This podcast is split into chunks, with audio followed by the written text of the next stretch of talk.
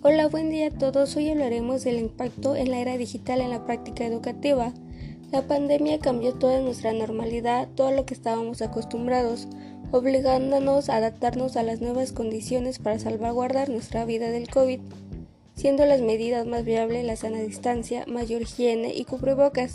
En el área de la educación se presentaron cambios importantes, los cuales afectaron a la mayoría de la población que no conocía el uso de la tecnología, ya que se optó por la educación en línea. La mayoría solo tenía conocimientos básicos en redes sociales como los Facebook, WhatsApp y Twitter. En el caso de los programas apenas si se tenía conocimientos básicos en Word, PowerPoint y Excel. Este último muy pocos lo sabían usar e implementar y cabe resaltar que la mayoría no conocía todo lo que se puede realizar en dichos programas. Al hacer frente al SARS-2 con la tecnología nos vimos obligados a aprender nuevas herramientas, surgiendo así el término de analfabetismo de la tecnología. Para aquellas personas que se fueron estancando en todos estos nuevos cambios, bien lo decía Darwin, la supervivencia del más acto.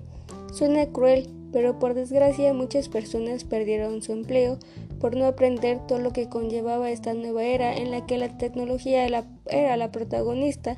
Tanto alumnos como maestros se tuvieron que preparar en un corto plazo para aprender todo lo que la G Suite les ofrecía.